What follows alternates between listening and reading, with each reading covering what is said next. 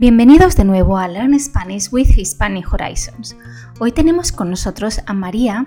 Ella es arquitecto y vive en la India, aunque es española.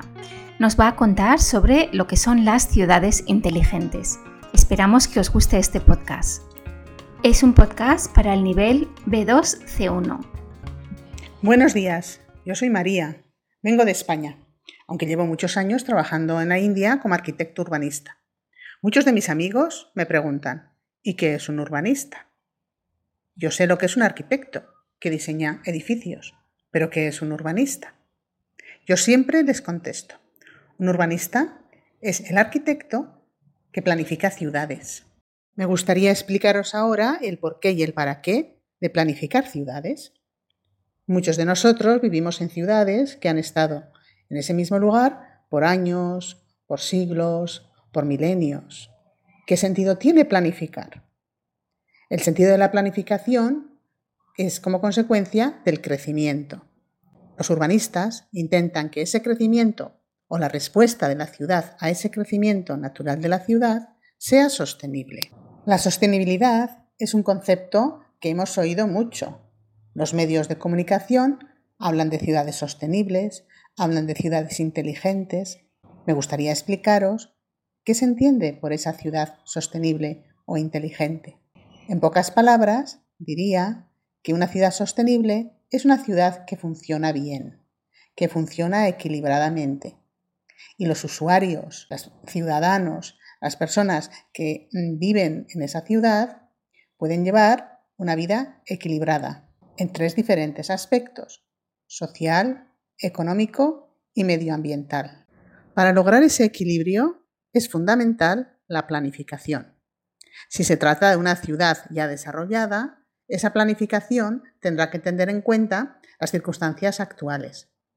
Si hablamos de una ciudad absolutamente nueva, la planificación es mucho más sencilla, porque no hay límites actuales que condicionan el crecimiento posterior.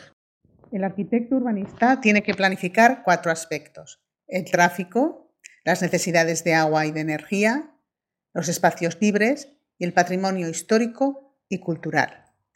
Para realizar esa planificación es importante hacer primero un análisis de la situación actual, posteriormente llegar a un diagnóstico y en tercer lugar plantear las soluciones que harán viable esa ciudad dentro de 5, 10, 15 o 20 años. Finalmente, os quería explicar lo que es una ciudad inteligente. Es esa ciudad sostenible, pero que funciona automáticamente. De ahí que se les llame también Smart Cities. Una ciudad inteligente en la India significa que un ciudadano puede tener acceso a transporte público, como autobús, metro. Puede también acceder a energía, agua y electricidad las 24 horas del día. Tiene también la posibilidad de tener espacios públicos en los que puede descansar. Y también puede disfrutar de edificios, parte de su patrimonio histórico y cultural, que pueden ser un atractivo para los ciudadanos y también para el turismo.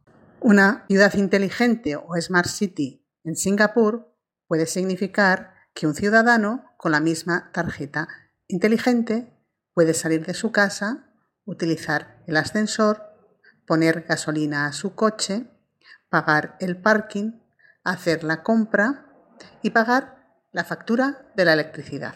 Como conclusión, podemos decir que toda ciudad necesita planificación, pero esa planificación se adapta al nivel y al grado de desarrollo en el que se encuentra la ciudad de la que estamos hablando.